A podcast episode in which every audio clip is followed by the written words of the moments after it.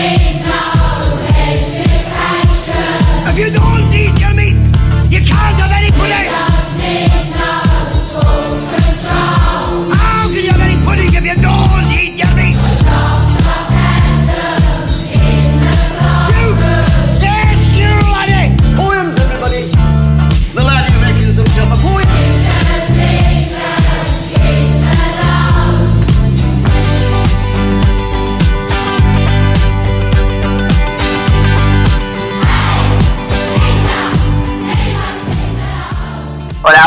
tal? Oyentes y oyentes de DLV Radio, desde la escuela con Nuria, ¿qué tal? ¿Cómo estáis? ¿Cómo habéis echado esta semanita? Yo sé que bien, porque os habéis estado escuchando muchísimo, como cada semana, cada vez más. Ya somos un montón en DLV Radio y en la escuela con Nuria, un mogollón, en todos sitios. Hasta en Islandia, en Rusia, en el quinto pino, estamos en todos lados, en el mundo entero y más allá. Bueno, pues aquí estamos otra semana en DLV Radio, esto es la escuela con Nuria, yo soy Nuria y empezamos. Touch of your hand makes my pulse react. That it's only the thrill of boy meeting girl opposites attract. It's physical, only logical. You must try to ignore that it means more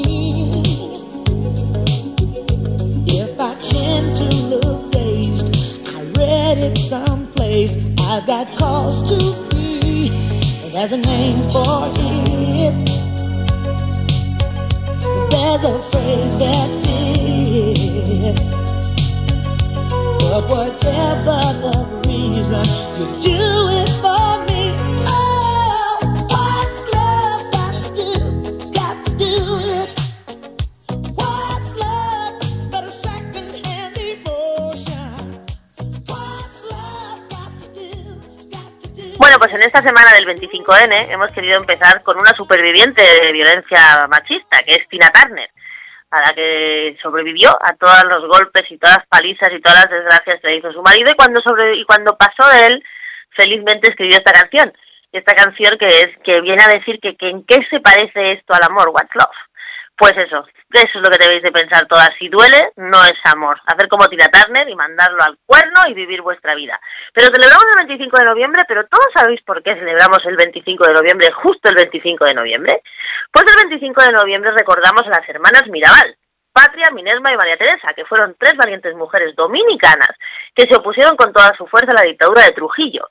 Trujillo sonará por un libro hiper mega famoso de Vargas Llosa que es La fiesta del chivo. Trujillo fue un dictador en República Dominicana a más o menos como dictadores como Batista de toda esta peña, ¿sabes? Unos ascos de personas. Y estas tres hermanas siempre eh, se opusieron a él. Las Mirabal creían que el dictador Trujillo llevaría el país al caos y entraron a formar parte de un grupo de oposición al régimen conocido como la Agrupación Política 14 de Junio para luchar contra la dictadura. Dentro de este grupo eran conocidos como las mariposas, nombre con el que Minerva se identificaba en las relaciones políticas. Dos de las hermanas, Minerva y María Teresa, fueron encarceladas, violadas y torturadas en varias ocasiones. A pesar de estas situaciones, continuaron en su lucha para terminar con esa dictadura. Después de varios encarcelamientos, Trujillo decidió terminar con las hermanas. El 25 de noviembre de 1960 fueron secuestradas y los sicarios de Trujillo las apalearon hasta morir para introducir luego sus cuerpos en el coche y simular un accidente de tráfico. La muerte de las Mirabal causó gran repercusión en la República Dominicana. La conmoción resultante provocó que el pueblo dominicano se, mostrara cada vez más proclive, proclive a apoyar a las Mirabal y sus ideales. Esta reacción contribuyó al despertar de la conciencia de la gente y finalmente culminó con el asesinato de Trujillo el 30 de mayo del 61. Es en honor a estas mujeres valientes que cada 25 de noviembre se conmemora el Día Internacional contra la violencia contra la mujer, que fue establecido en el primer encuentro feminista latinoamericano y del Caribe celebrado en Bogotá, en Colombia, en el año 81. Y esto no lo sabe todo el mundo. De hecho, yo hace muy poco que lo sé, pero sí, en el encuentro feminista latinoamericano y del Caribe del 81. Bueno, pues ahora que hemos hecho un poquito de historia, vamos a dar un salto desde el Caribe a un sitio un poquito más fresquito. Nos vamos a Navarra y nos vamos a Pamplona para hablar con Teresa Ed. Teresa Ed es miembro de Lunes Lila, los que todos y todas conoceréis por las redes y por las campañas que hacen. Y Lunes Lila viene de una asociación que se llama Andrea, que entre otras cosas ha hecho el acompañamiento de un caso tristemente famoso como es el de Nagore. Bueno, pues en esta semana del, del 25N nos hemos ido a hablar, cómo no, con una de las mayores activistas que hay en toda España para que nos hablen de los casos tristemente más famosos últimamente como este, el de Nagore como el de la manada de Pamplona. Nos hemos ido hasta allá, hemos hablado con Teresa y aquí os dejamos la entrevista. Bueno, pues hoy en DLV Radio, en, bueno, en la semana del 25N, por supuesto, nos hemos querido ir a hablar con las feministas activistas que están cada día luchando contra esta lacra que es el terrorismo machista y que parece que no termina nunca. En esta ocasión nos hemos ido al norte, eh, a Pamplona, y vamos a hablar con Teresa. Teresa es de una, de una entidad que se llama Lunes Lila, que podréis que conoceréis muchas porque son muy activas en redes, y que lleva mucho tiempo trabajando contra la violencia de género, por, el, por la igualdad y a favor de las mujeres. Tere, ¿cómo estás? ¿Qué tal? Gracias por estar en el EV Radio y la escuela con Nuria. Bueno, pues estamos ahora mismo ya sin parar de trabajar, ¿no? Para mañana y todo el mes, ¿no? Porque estamos haciendo unas jornadas durante todo el mes que han sido bastante potentes háblanos un poco, ¿qué es Lunes Lila? ¿Cómo nace? ¿Quién lo integra? ¿Y qué, básicamente qué hacéis?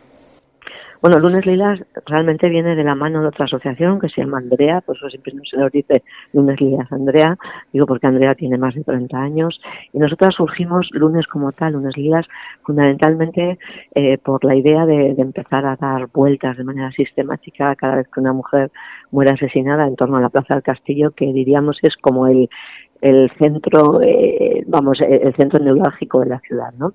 Entonces, eh, nosotras salimos como lunes lilas ahí, pero justamente a los seis meses de nuestro nacimiento eh, ocurre el asesinato de Nagore Lafaz, la que fue, y entonces de alguna manera nosotras eh, cogemos ese tema junto con la familia y empezamos a especializarnos, que no es decir que sea lo único que hacemos, pero sí con todo el tema de la violencia sexual, ¿no? de poner sobre la mesa que era una violencia oculta, que estaba ocurriendo sistemáticamente y que el asesinato de Nagore nos la pone así de cruda delante de las narices. ¿no? Hmm. Entonces, ¿qué pasa? Porque ahora has hablado tú de, de, de, Nagore, ¿no? ¿Qué pasa en que parece que los Sanfermines, Pamplona, es como una fecha maldita para, para la, en la violencia sexual y en la violencia, en el terrorismo machista? ¿Qué pasa? O sea, ¿qué, qué, qué, factores se juntan ahí? ¿Cómo está evolucionando? ¿Por qué no estamos, por qué no lo podemos parar? ¿Qué estáis haciendo para parar toda esta historia? Porque claro, San Fermín es ya tristemente lo asociamos tanto a la violación de la manada como a, como al asesinato de Nagore. ¿Qué, qué, qué, está, qué pasa ahí en los Sanfermines para que pasen estas cosas? Bueno, mira, en los Sanfermines yo justo le voy a dar la vuelta, no pasa nada que no pase en cualquier contexto de ocio, tiempo libre y festivo, donde las mujeres, digamos, hemos sido vetadas y negadas durante toda una vida para estar allí y en la medida que hemos empezado a participar en los contextos de ocio, fiestas y tiempo libre, bueno, pues nos ha querido recordar que ese no, era nuestro espacio y volver a mirarnos como objetos sexuales sin derechos, ¿no?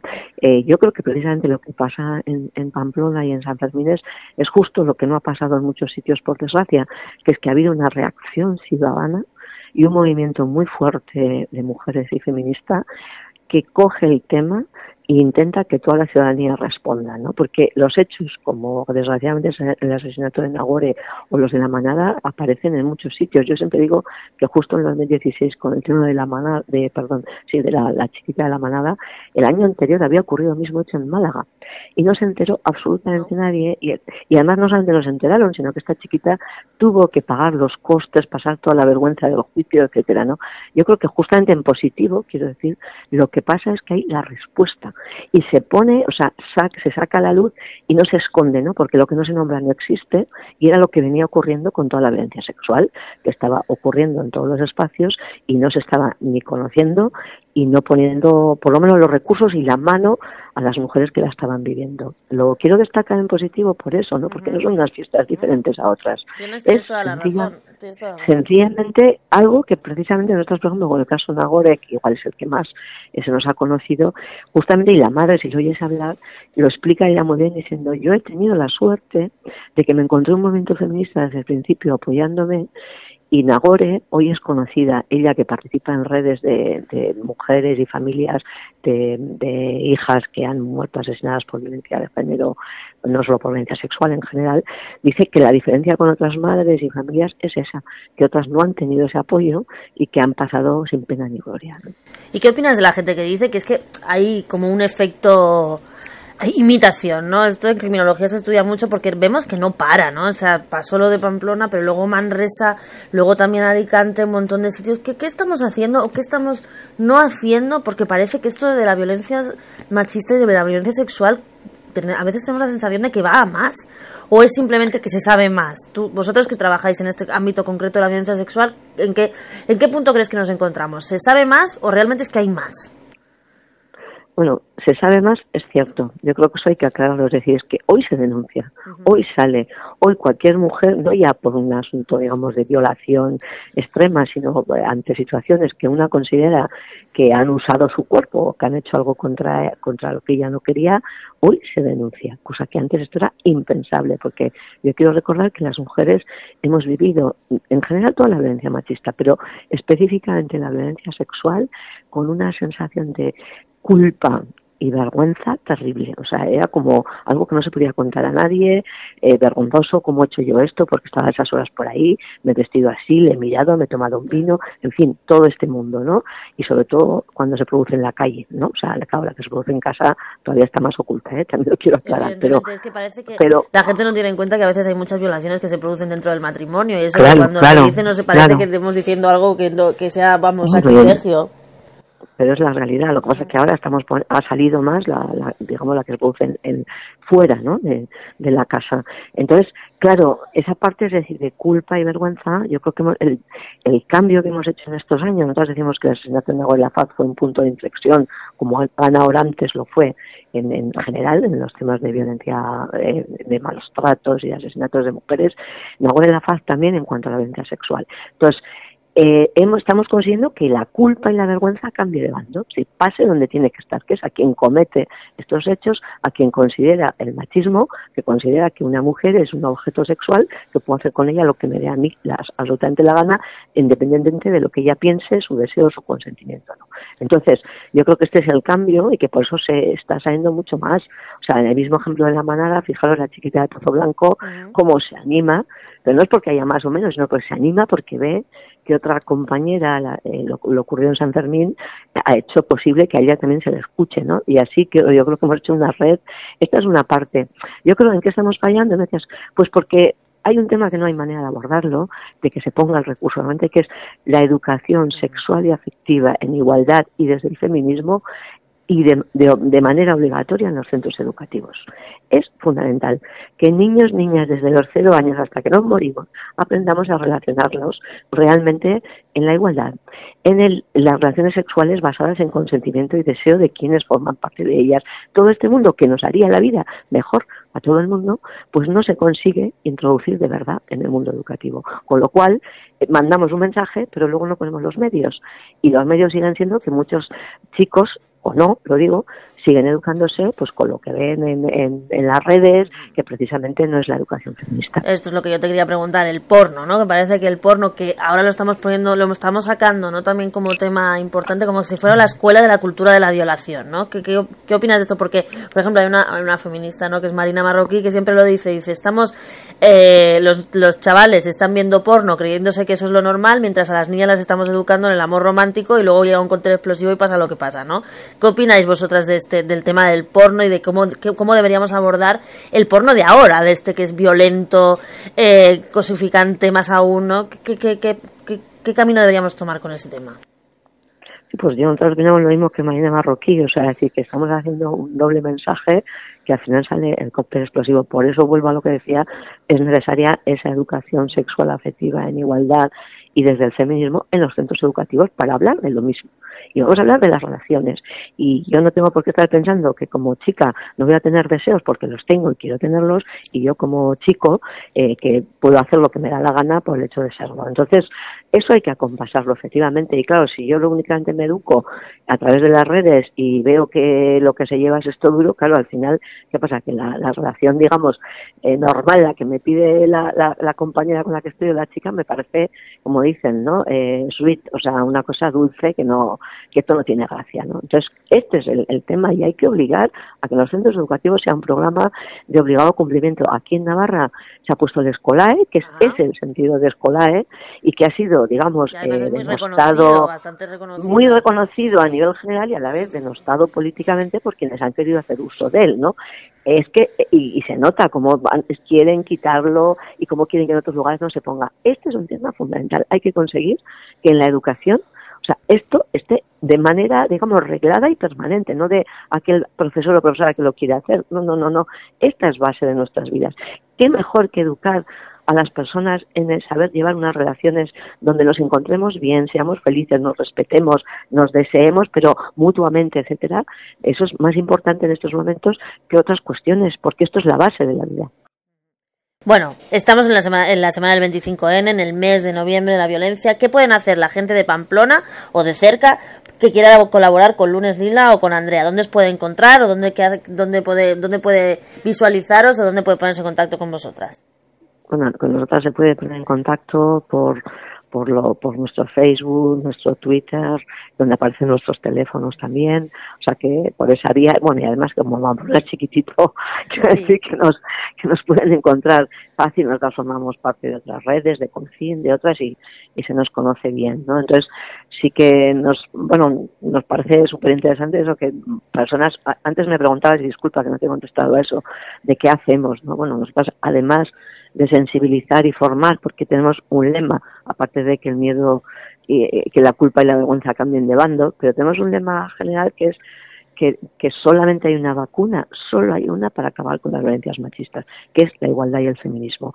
Y por lo tanto, por eso hacemos sensibilización, formación y para que podamos entender qué es el sistema patriarcal, etcétera. Bueno, pero aparte de eso, Lunes Lías AT, grupos de autoapoyo. ¿Por qué? Porque nosotras, en su gran mayoría, nuestra conversación es de mujeres supervivientes de violencias. Entonces, eso es necesario, los acompañamientos, el tener claro el, el tema jurídico, lo otro, y sobre todo sentirse arropada, ¿no? Que es muy importante, porque hoy las mujeres todavía no pueden ir solas a los juzgados, de verdad, porque se sienten muy mal, porque la justicia nos ha maltratado muy mal y hay que darle todavía una vuelta muy grande, ¿no? Entonces, bueno, pues eso, nos pueden encontrar cualquier mujer que quiera una mano determinado sabe que puede contar con nosotras, pero también cualquier institución, cualquier entidad para hacer cargo las cosas, porque nosotras, digo, trabajamos en doble sentido.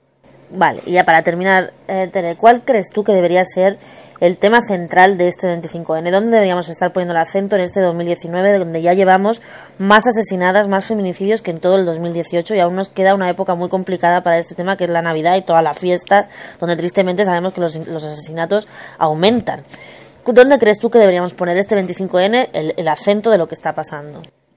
Bueno, si me permites un previo, como me has nombrado la Navidad, quería adelantar que lunes días hacemos un acto ya hace tres años que se llama Ellas no estarán estas Navidades, donde en el árbol de Navidad central de, en este caso de Pamplona, pero se puede hacer en cualquier pueblo o ciudad, eh, hacemos previo un taller que ponemos una estrella con cada nombre de mujer asesinada, ¿no? O niño o niña. Entonces hacemos ese acto de despedida, nombrándolas, porque es muy importante nombrarlas y recordando que ellas no estarán estas navidades. Digo, pues si alguien se anima en otros lugares a hacerlo porque merece la pena hacerlo. Bueno, el otro que me decías acabo de decir que hay un tema que, debemos de insistir, que es todo el tema de, la educación desde cero años. Pero bueno, yo este año sí que nosotras, unidas a más grupos, estamos diciendo que el foco hay que ponerlo en los hombres. Y en los hombres en el sentido de que uno puede ser hombre, pero no tiene por qué ser machista. Y que tienen que ser muy activos ya con este tema. Y nosotras estamos haciendo absolutamente de todo, pero ellos están vagos están vagos todavía. Y hay hombres que no piensan eh, como actúan los machistas o no quieren hacer ese tipo de relaciones, ni asesinar a mujeres, ni cogerlas como un objeto sexual, pero no se atreven a verbalizarlo ni a enfrentarse, ¿no? Nosotros creemos que es el momento, por eso nuestro lema ha sido muévete, muévete, porque si tú no te mueves, no va a cambiar Cuando tú cambias como hombre y lo demuestras, vas a hacer que otros compañeros tuyos también trabajen en esta línea.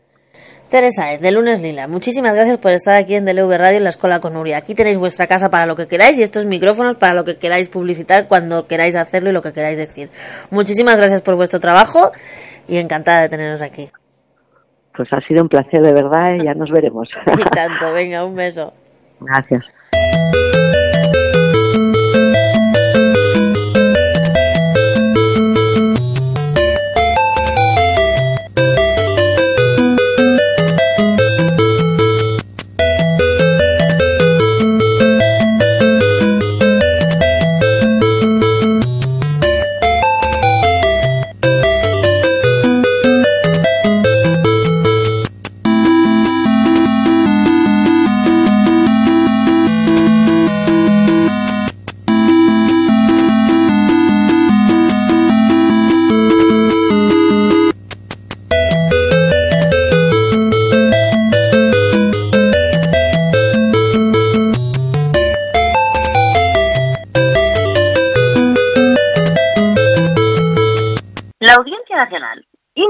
La, presencia de espías rusos, en Cataluña. El juez de la Audiencia Nacional, Manuel García Castellón, no es coña, ha abierto una investigación que mantiene bajo secreto de sumario sobre las supuestas actividades en Cataluña de un grupo ligado a los servicios de inteligencia rusos durante los días de mayores altercados tras conocerse la sentencia. Esta nueva línea de investigación se enmarca en la macrocausa que el magistrado de la Audiencia Nacional abrió en relación con la violencia que se ha vivido en las calles catalanas las últimas semanas. Niño, en Cataluña nos falta un detalle. Estamos de locos hasta arriba y ahora lo que nos faltaba son espías rusos. Ya para alucinar esto. Según ha publicado El País, como recoge el taquígrafo, que es la, la noticia que estamos eh, dando a conocer, las pesquisas han sido encargadas a la Comisaría General de Información de la Policía Nacional, especializada en la lucha antiterrorista. La investigación se centra en un grupo militar de élite denominado Unidad 29155, que, al, que, al, uso, que, mm, adecuado los de 155, que el servicio de inteligencia de varios países vinculan con supuestas maniobras de desestabilización en Europa. En ese sentido, fuentes jurídicas consultadas desvinculan al independentismo de la propia actividad de dicha unidad militar de élite. O sea que no, no es que el Puigdemont tenga contactos con los ruskis, no es que vinieron aquí porque les interesaba a ellos. Explican que de las pesquisas se desprende que su contribución al proceso se ha debido más a que Cataluña era la mejor baza para encontrar la desestabilización en España que a ser reclamados por los independentistas y sus líderes. Esta gente, durante la Guerra Fría, la unidad se conoció también como GRU, como el dibujito, junto con el KGB, las, fueron las dos principales agencias de inteligencia y seguridad de la Unión Soviética y estuvieron muy activas en Occidente, incluidos los Estados Unidos. En la década de los 50, este departamento inventó informes asegurando que Estados Unidos estaba usando armas biológicas en Corea. Mira, y luego es que los Estados Unidos lo repitieron con las armas de destrucción masiva. en 1960 lanzó falsos rumores vinculando las agencias de inteligencia americanas con el asesinato de Kennedy. Son falsas, falsas porque lo dice aquí el país y el taquígrafo, porque bueno, y en los 70 pagó artículos en la India a favor de Indira Gandhi. De hecho, el GRU, yo digo el GRU y me suenan los Minions, ha estado rodeado de una espesa niebla. Más recientemente, el pasado octubre alcanzó repercusión internacional cuando el New York Times publicó un amplio reportaje sobre la supuesta implicación de sus agentes en algunas acciones de repercusión mundial, entre ellas el envenenamiento del exespía ruso Sergei Skripal y su hija Julia en el Reino Unido. Polonio 210. Meses después de aquel atentado, el gobierno británico acusó formalmente a dos supuestos integrantes del Departamento Central de Inteligencia de las Fuerzas Armadas, identificados como Alexander Petrov y Ruslan Bushirov, nombres falsos, de estar detrás del atentado que costó la vida a una vecina de Skripal y provocó en este y su hija que una enfermedad que casi no cuentan. Otras conexiones con Rusia. Al parecer, existirían otras conexiones entre el independentismo y Rusia. Entre las relaciones investigadas por la Policía Nacional también se incluyen las relativas a la participación de los hackers rusos para colaborar con el famoso Tsunami Democratic, aquella especie de app que todo lo controla en Cataluña. Somos todos como los ángeles de Charlie y el Tsunami Democratic es como Charlie, para que nos vayamos entendiendo.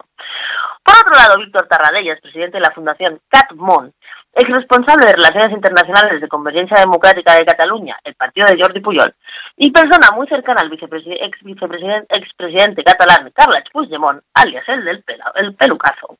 Al parecer ofreció durante las conversaciones que mantuvo en Moscú en 2017 con un influyente exdiputado oficialista y politólogo bien conectado en el Kremlin, el reconocimiento de la anexión rusa de Crimea por parte del gobierno de la Generalitat, lo que se importará a Putin si nosotros reconocemos a Crimea o no. Vamos, lo debe quitar el sueño, señor a cambio del apoyo del Kremlin a la declaración unilateral de independencia, aquella independencia, aquella república que nos duró exactamente siete segundos. García Castellón es el magistrado que instruye la causa en la actualidad un macro sumario contra el independentismo violento con varias piezas separadas. En una de ellas están imputados nueve miembros de los PDRs detenidos en la operación Judas, que presuntamente había creado un grupo violento denominado Equipos de Respuesta Táctica. Nada, esto han visto muchísimo el equipo A. También en esta causa se investiga por terrorismo el llamado Tsunami Democratic, uno de los movimientos más activos, como he dicho, que lo controla todo a través de la app. Esto de Cataluña ya no tiene ni pies ni cabeza ni absolutamente nada, porque más que un intento de independencia parece la versión fake de Top Secret.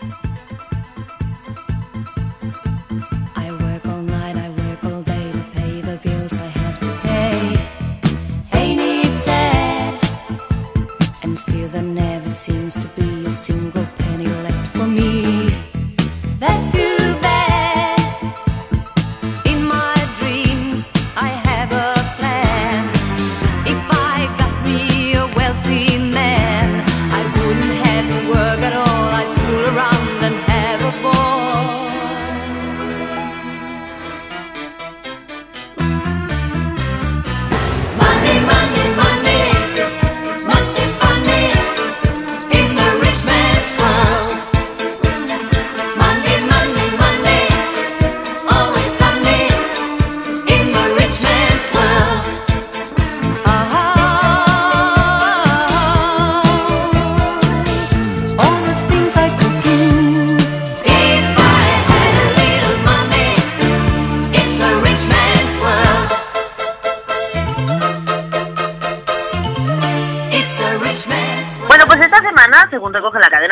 ha salido el ranking de los ayuntamientos que más y que menos invierten por habitante en servicios sociales. Solo 28 ayuntamientos de más de 20.000 habitantes alcanzan la excelencia del gasto social en España, que es más de 100 euros por habitante, de un total de 421 consistorios analizados por la Asociación de Directoras y Gerentes de Servicios Sociales, con los datos del presupuesto liquidado correspondiente a 2018. Esto supone el 6,6 del total de los consistorios, lo que se reduce en 5,7 millones de habitantes sobre 30,5. Por el contrario, 38 ayuntamientos tienen unos servicios sociales pobres, con una inversión de menos de 40 euros al año por habitante. La comunidad autónoma de Andalucía es la que mayor número de ayuntamientos con excelencia social tiene, seguida de Cataluña, no me lo puedo creer, la comunidad valenciana, Castilla León, Baleares y País Vasco.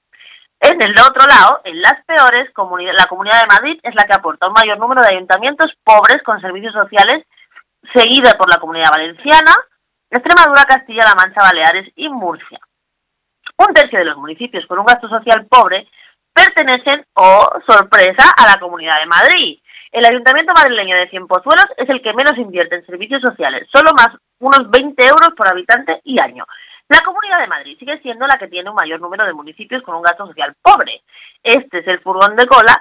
En este furgón de cola, figuran también Pozuelo, Villaviciosa de Don y, ojo, María Galapagar. Y eso que vive ahí nuestro primo el Coleta. Pues se pasa un poco por el ayuntamiento, ¿eh? Mucho por la Moncloa y poco por el ayuntamiento. En el otro extremo, cabeza el ranking de los ayuntamientos excelente Santurci, en Vizcaya, con 266 euros anuales por habitante. En este grupo entran también ciudades como Bilbao, Cádiz o Sevilla, con más de 100 eurillos por habitante. Por último, en el bloque de los precarios, con un gasto de un poquito más de 40 euros, están el de Parla, Las Rosas o Majadahonda y Vigo o Pontevedra. Vamos, si hiciéramos la comparación entre lo que se gasta en Vigo en los servicios sociales por persona y en las puñeteras luces de Navidad, al alcalde se le podía caer un poquito la cara de vergüenza. Pero en fin, ese estudio todavía no lo hacen. Por ejemplo, vamos a hacer la lista de los 10 ayuntamientos con un gasto excelente. Si está el tuyo de ellos, estupendo. Y si no, puedes buscarlo en la web del estudio que te dirá exactamente cuánto se gasta tu ayuntamiento en servicios sociales. Pero los mejores ayuntamientos son Santurce en Vizcaya, Alcalá Real en Jaén, Esparraguera en Barcelona, Mao en Barcelona, Cuart de Poblet en Valencia, Villa Llullosa en Alicante y Calatayud en Zaragoza. Cabra en Córdoba y Bilbao en Vizcaya. ¿Mm? Esos son los 10 mejores. Y por otro lado, los 10 peores son Cien Pozuelos en Madrid, Garapagara en Madrid, Torrevieja en Alicante, Los Barrios en Cádiz, Caravaca de la Cruz, Aranjuez en Madrid, Plasencia en Cáceres, Muchamel en Alicante, Torrelodones en Madrid, San Vicente de Raspech en Alicante y Almendralejo, donde la primera rodaja de salchichón son de pellejo decía mi abuela. da igual.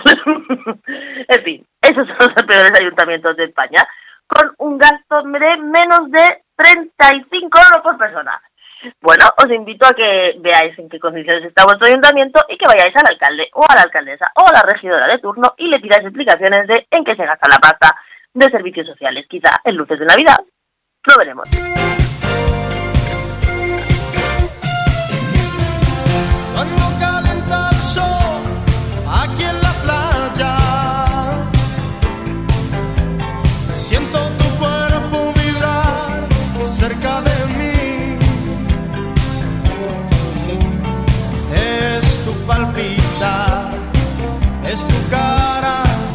és.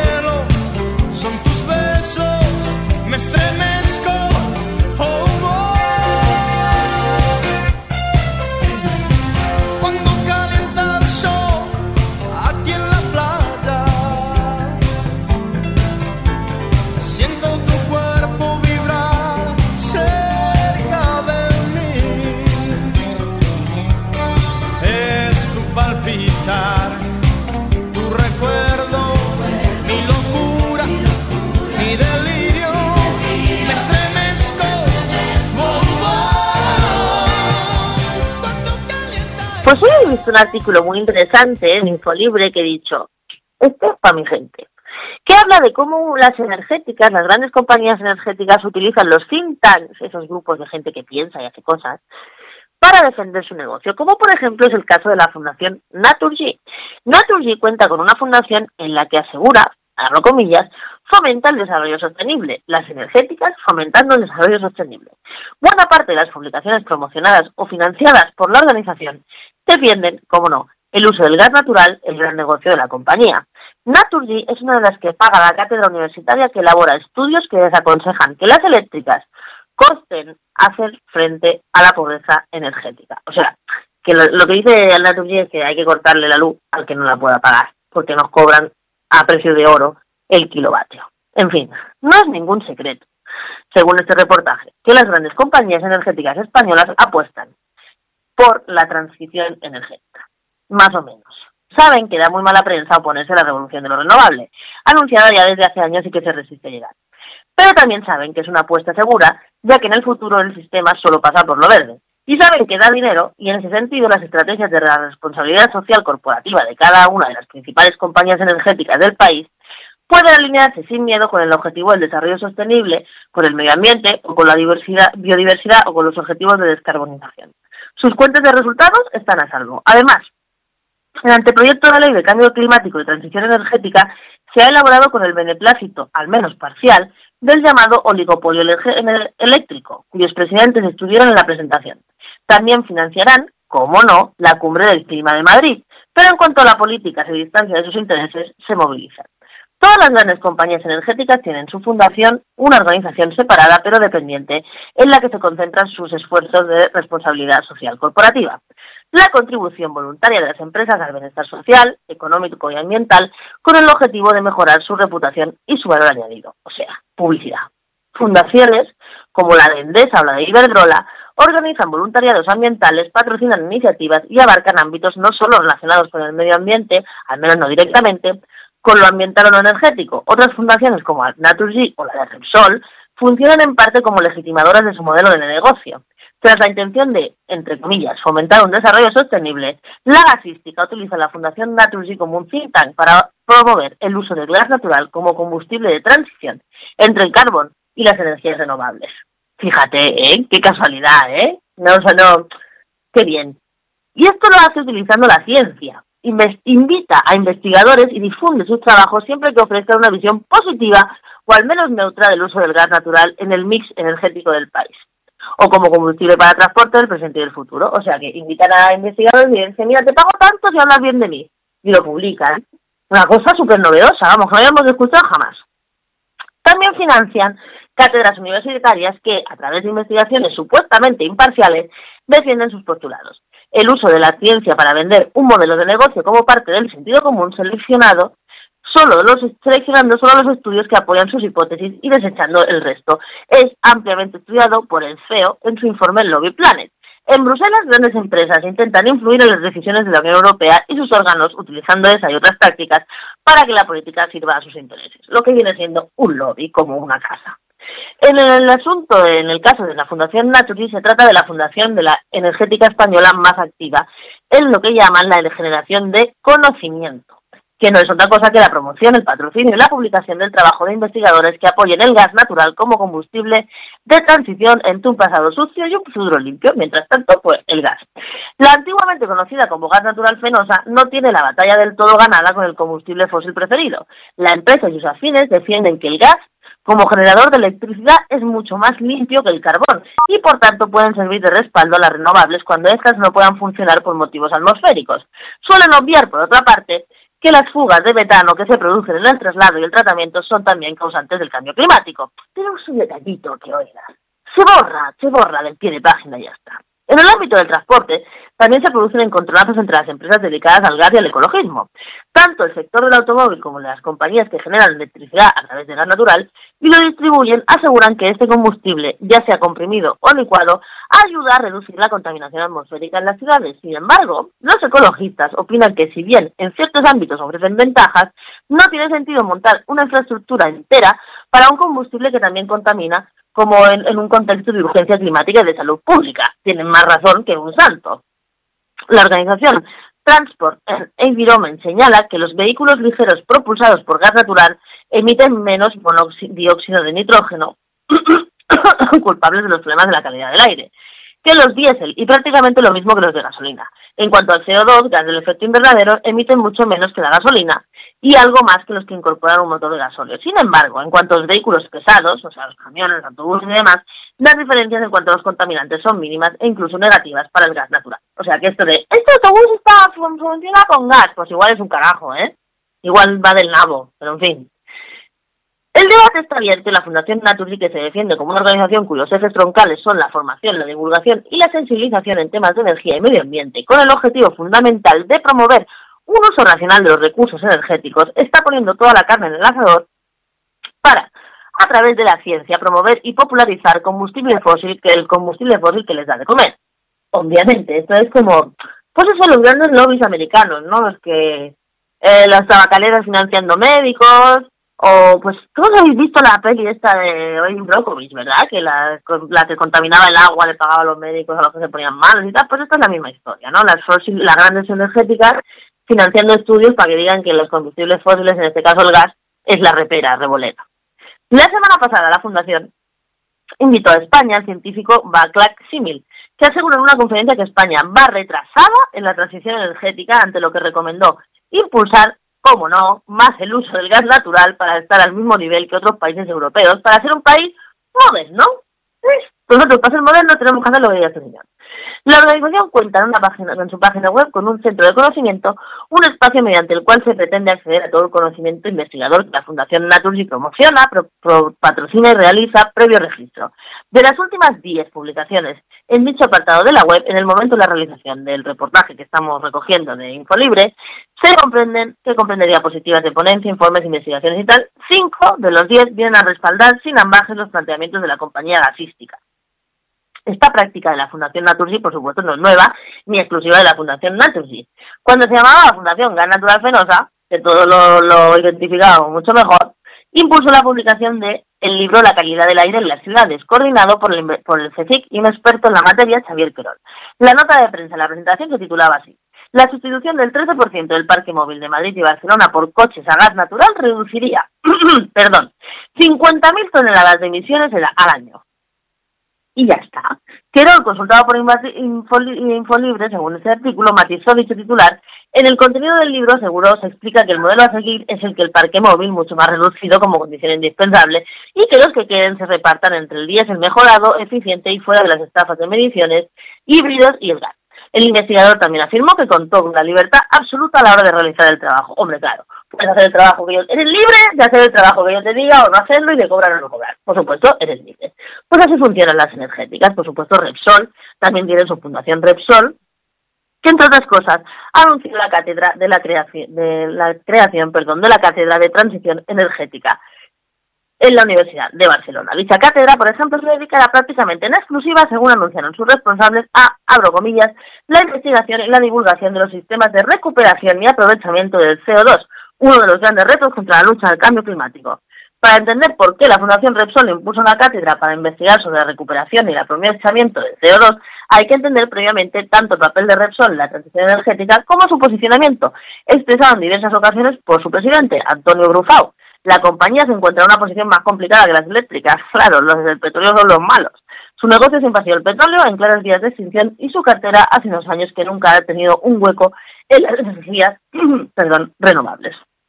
Brufau expresidente, por supuesto, y por cierto, de Gas Natural Fenosa, no sigue el mismo discurso que los presidentes de Endesa, Iberdrola y Naturgy y otras corporaciones más centradas en el mercado eléctrico. Ha atacado en varias ocasiones con dureza a los vehículos eléctricos por la inmadurez de su desarrollo y en cuanto a acción climática siempre se ha mostrado contrario a hacer demasiados esfuerzos. Este podría ser un grandísimo amigo de Trump.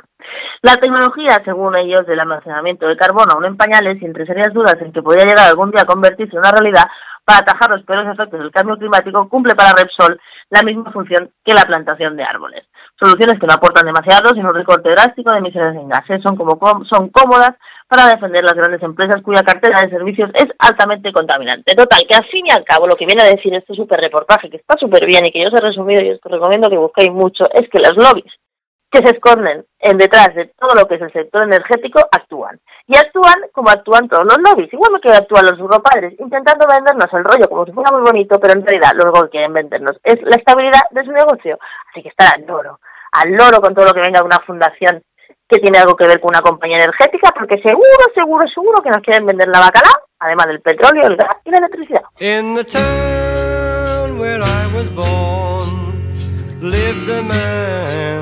Who sailed to sea, and he told us of his life in the land of submarines.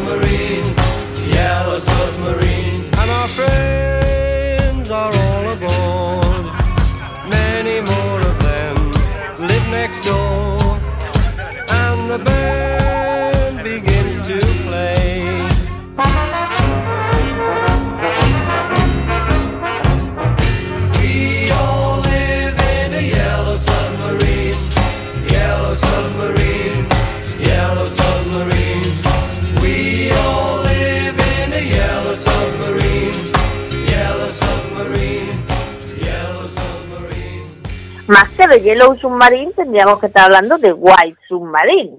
El caso es que los gallegos han levantado hoy con un nuevo visitante, que es el primer submarino, narco submarino, que aparece en las costas de Galicia, concretamente en Cangas de Homorrazo. El de origen seguramente sería Colombia, y el aparatillo traía para aquí entre 3.000 y 3.500 kilos de cocaína. ¿Mm? Dos ciudadanos ecuatorianos y otro español cruzaron el Atlántico a bordo del submarino llegaron a Cabo Verde y subieron hasta Portugal. Ya a la última altura del Lisboa se situaron a 40 millas de la costa para navegar en paralelo a España. Toma ya, el viajato que se han pegado. La policía judiciaria lusa lo sabía y fue a por ello sin éxito. De forma paralela, en Pontevedra, la UDICO recibió el viernes una alerta crucial. La embarcación estaba en aguas gallegas. Era el dato que necesitaban para completar las pesquisas del grupo ECO de la Guardia Civil. También se sabe que le falta combustible y hay averías en el motor y es víctima del temporal que zarandeaba la nave. O sea, que si no llegan a quedar sin gasolina, nos la cuelan los del submarino. Pero ¿dónde desembarca un submarino en la costa gallega? Por Dios, es que esto ya es la leche, sea, la, realidad completamente supera la ficción, porque esto sí es bastante habitual en Latinoamérica, pero aquí, ¿no? ¿Cuándo has visto un submarino en, en, de un morrazo? La leche. También se sabe que eh, incluso llegó a la costa de Amorte manteniendo comunicaciones para coordinar la descarga. Se cree que conectaron con un pesquero en Asturias que había aceptado el encargo, pero algo salió mal y regresaron a las Rías Baixas. Allí tendrían otros receptores, posiblemente de O. Salmes, además de un completo dispositivo formado por la Policía Nacional, la Guardia Civil y Vigilancia Aduanera, esperándolos así, con la mano, sin con la manita. ¡Hola!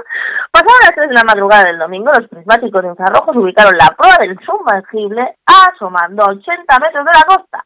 Los tres tripulantes, los dos ecuatorianos y el españolito, dentro abrieron la la espita, perdón, para hundirlo en un fondo de 6 metros. Abandonaron la estructura y saltaron al agua vestidos con trajes de neopreno. Nadaron, cargaron maletas hasta la orilla para encontrarse de frente con los picoretos. El español logró escapar y aún se le sigue buscando. El operativo policial frustrado el jueves en Portugal ya fue coordinado por el Centro de Análisis de Operaciones Marítimas en materia de narcotráfico con sede en Lisboa. También existía información captada por medios aéreos de la Agencia Antidroga Americana, o sea que todo Dios sabía que venía un submarino y aún así el tío se ha acabado. Se ha tirado. Pero ninguno acertó el destino final, Galicia. La aportación de Eurico contempló, pues hijo, no pensaron que era Galicia, iba navegando para Galicia, ¿dónde coño se pensaban que iba? ¿Badajoz? Hmm. La aportación de la Eurico contempló trabajo e información de ECO, y entre ambos se entraron el tiro. Bueno, porque se tropeó, ¿eh? Porque si no, nada. De la coordinación se encargó nuevamente el MAUCNE con un agente por tierra, con agentes por tierra Mariade, mientras el narco submarino, preñado con 3.500 kilos de gasolina, se enfrentaba a las corrientes marinas y al final lo chuchurrieron, como todos los barcos que pasan por Galicia. La presencia policial en la zona sigue siendo por la presencia del tripulante español que se dio la fuga en la playa. Se cree que conoce la zona bien, o sea que será gallego, y se podría ver controles por la carretera, de, por todas las carreteras de la zona. Una vez vacío el, el, narco submarino, embarcaciones de la Guardia Civil y de aduanas amarraron la proa para garantizar que fuese arrastrado por la corriente. La estructura está en posición vertical y varios buques del GES de la Guardia Civil se sumergieron para inspeccionar el sumergible. Pasadas 18 horas se suspendió el operativo y se abandonó el perímetro por mar.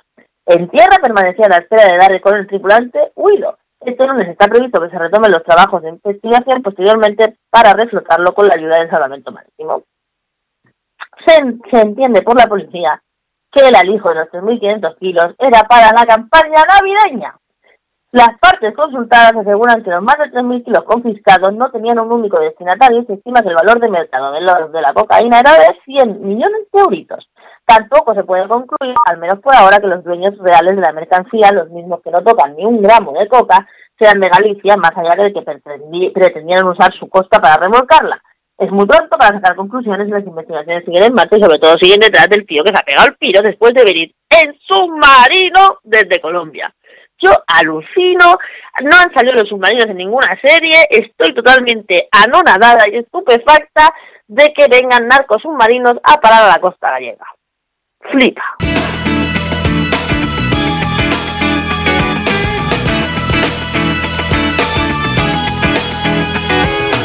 Ay, lo que va murmurando, muchacho, tu enamorada, que se te escapa la vida, tirado sin hacer nada que fuiste un día a pescar y se te olvidó la caña, ¿cómo te van a picar? Sin caña fuiste a pescar y te quedaste colgado mirando el agua pasar. Responde, malhumorado. Será porque siempre he estado yo del lado del pescado que nunca había pensado que el pescado fuera a estar del otro lado. Será porque siempre he estado yo del lado del pescado que nunca había pensado que el pescado fuera a estar del otro lado. Y le hace un guiño a su novia que se pone colorada mientras sigue golpeando la. Según la noticia del diario La Opinión de Málaga de esta semana, el 52% de los españoles prefiere a sus mascotas antes que a seres humanos. no me sorprende. Lo que me sorprende es que el 48% restante prefiera a seres humanos antes que a sus mascotas. Yo, desde luego, no cambiaría mi mascota por nadie, ninguna de los tres. Un 60% de la gente la entrevistada cree que las empresas deberían conceder días de permiso por el fallecimiento de su mascota, según el estudio realizado por Amazon. Eh, el estudio destaca que las personas que tienen mascotas admiten que harían cualquier cosa por satisfacer las necesidades de sus animales.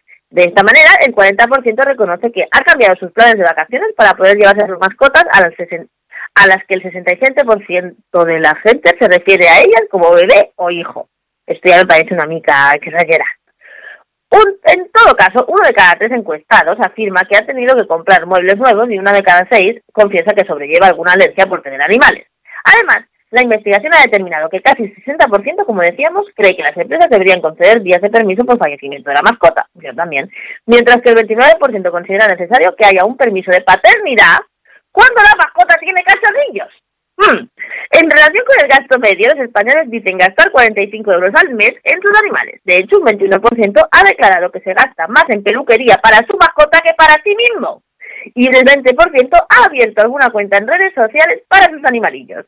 Respecto a la celebración de los cumpleaños de los animales, el 62% asegura que lo celebra todos los años con una tarta especial. El 16% le prepara una fiesta y el 18% eh, también.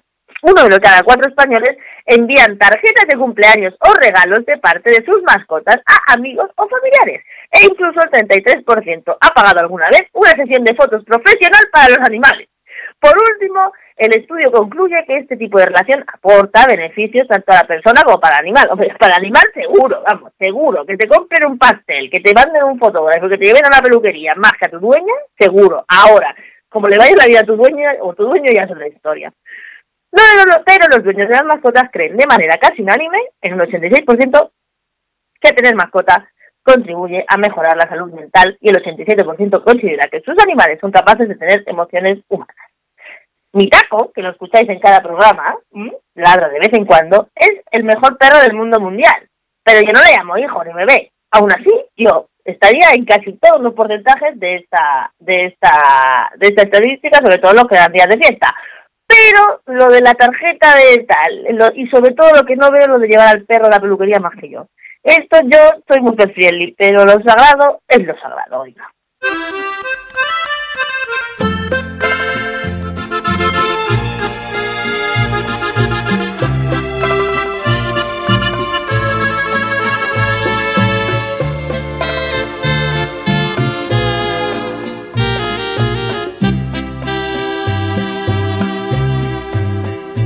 Rata inmunda, animal rastrero, escoria de la vida, adefesio mal hecho. Infrahumano, espectro del infierno, maldita sabandija, cuánto daño me has hecho.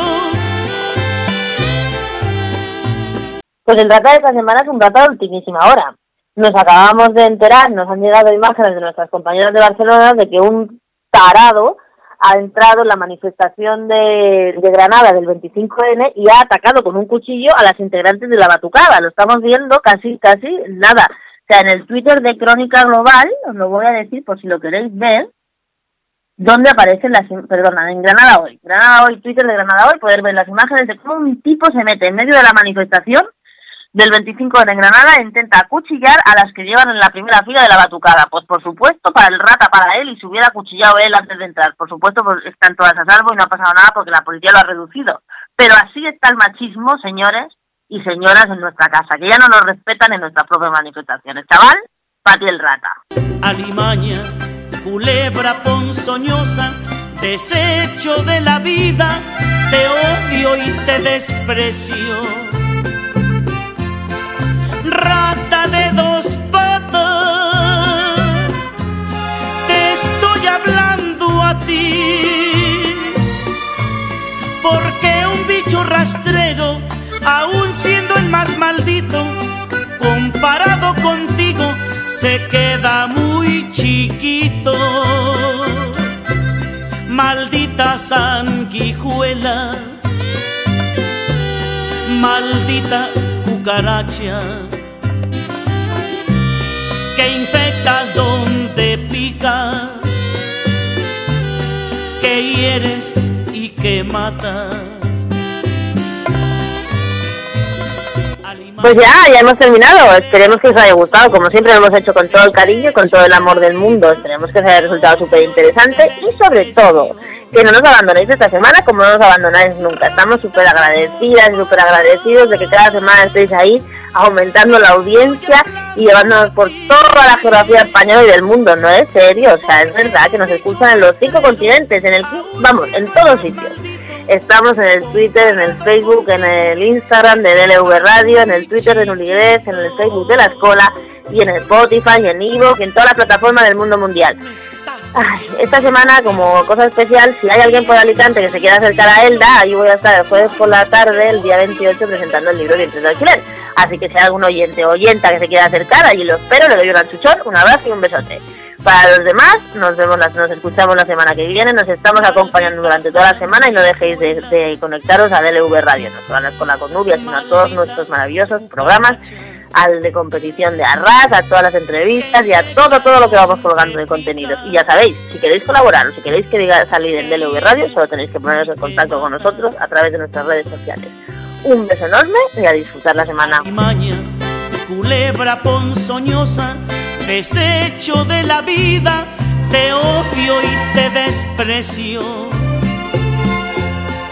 Rata de dos